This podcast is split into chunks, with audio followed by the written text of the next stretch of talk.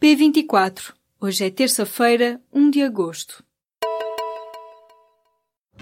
Apresentamos a nova gama de veículos híbridos plug-in. Uma tecnologia que veio para mudar o futuro. BMW iPerformance.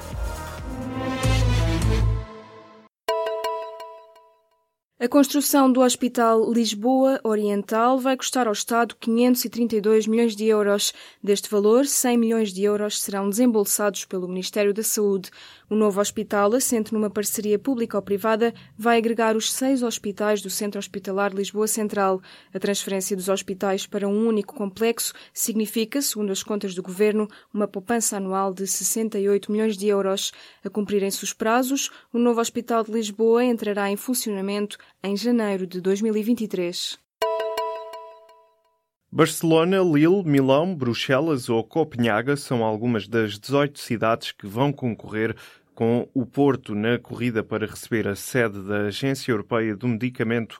A lista com as cidades candidatas foi publicada nesta terça-feira e nela consta 12 capitais europeias. Agora, o processo irá prosseguir com um período de avaliação.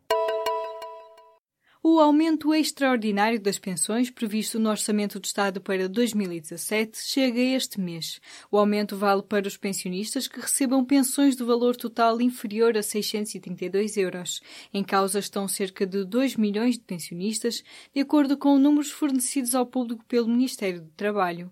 A atualização prevista no Orçamento do Estado é de 6 ou de 8 euros face ao valor recebido em dezembro do ano passado. A Segurança Social já começou a enviar cartas aos pensionistas abrangidos pelo aumento extraordinário que resultou das negociações com o PCP e com o Bloco de Esquerda no quadro do Orçamento do Estado para 2017.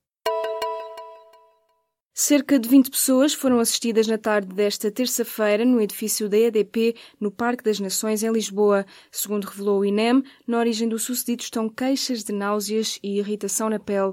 Este é o segundo dia consecutivo em que os meios de socorro se deslocam ao local para tratar pessoas que se queixam de sintomas idênticos. No último fim de semana foram feitas duas intervenções no edifício da EDP, uma de controle de pragas e uma de lavagem de painéis divisórias. No local esteve uma ambulância de suporte de vida, uma outra ambulância do INEM e sapadores bombeiros de Lisboa. Os operadores turísticos dizem ter sido apanhados de surpresa com a proibição de autocarros turísticos no centro de Lisboa. A medida entra em vigor nesta terça-feira, com empresas e associações do setor a acusarem a autarquia de ter tomado uma decisão unilateral e em cima da hora. Os autocarros turísticos ocasionais ficam impedidos de entrar na zona da Sé e do Castelo, mas os operadores dizem que isso vai afastar os turistas e prejudicar os restaurantes e outras empresas que dependem do fluxo turístico. A decisão foi aplaudida pelos moradores destas zonas, que exigiam que os grandes e luxuosos autocarros turísticos deixassem de circular por estas ruas estreitas. Os agentes de viagem dizem já ter contratos assinados a propósito de vários congressos organizados em Lisboa, com as pessoas a ficarem alojadas quase sempre na zona da Baixa e que com estas proibições não vão conseguir lá chegar. A partir desta terça-feira, há um novo regime de incentivos à contratação de jovens à procura do primeiro emprego e de desempregados de longa duração. A medida prevê a dispensa temporária parcial ou total do pagamento de contribuições para a segurança social. Este novo regime de incentivos aplica-se apenas aos contratos de trabalho sem termo. O presidente dos Estados Unidos obrigou o filho a omitir o motivo do encontro com uma advogada russa durante a campanha para as presidenciais norte-americanas no ano passado. O Washington Post relata nesta terça-feira que o próprio Trump ditou o comunicado emitido pelo filho, mentindo sobre o motivo da reunião. Na nota, Donald Trump Jr. garantia que o encontro com a advogada se destinou a discutir um programa de adoção de crianças russas que foi interrompido em 2014. A notícia da reunião, em que também esteve presente o genro do presidente, Jared Kushner, foi avançada a 7 de julho. O encontro foi motivado pela promessa da advogada, com ligações ao Kremlin, de entregar informação comprometedora sobre Hillary Clinton, adversária de Trump nas presidenciais. O encontro é visto como mais uma prova da interferência de Moscovo no processo eleitoral norte-americano.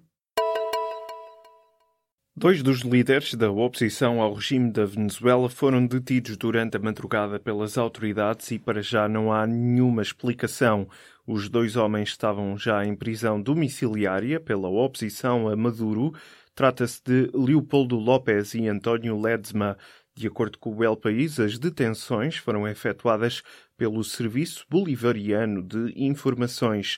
A notícia surge num contexto em que Maduro avisou que iria levantar a imunidade parlamentar de vários deputados e reestruturar o Ministério Público.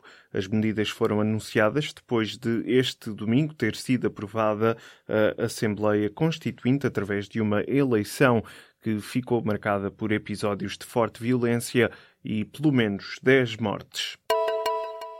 É um engano com quase três décadas. Um hospital da cidade chinesa de Xangai foi acusado de ter trocado dois bebés em 1989. O erro foi descoberto depois de um dos pais ter ficado obcecado por a criança não ser parecida consigo. O caso está em tribunal, no qual a queixosa exige uma compensação de 163 mil euros. A história tornou-se pública na semana passada Através de um programa de televisão, os bebés terão sido trocados no hospital. Os pais fizeram um teste de ADN que confirmou de resto que nenhum era o progenitor. Num comunicado emitido este fim de semana, o hospital assegurou estar profundamente chocado e que vai ajudar a esclarecer os factos, apesar de admitir que é difícil averiguar a verdade de algo que ocorreu há 28 anos. Em Hollywood, as personagens femininas tendem a ser 5 anos mais novas do que os homens e a falar mais de valores familiares. Já as personagens de homens negros tendem a dizer mais palavrões e as personagens latinas tendem a falar mais de sexualidade. Estas são algumas das conclusões de um estudo que analisou a linguagem e os temas de cerca de mil guiões da indústria cinematográfica dos Estados Unidos.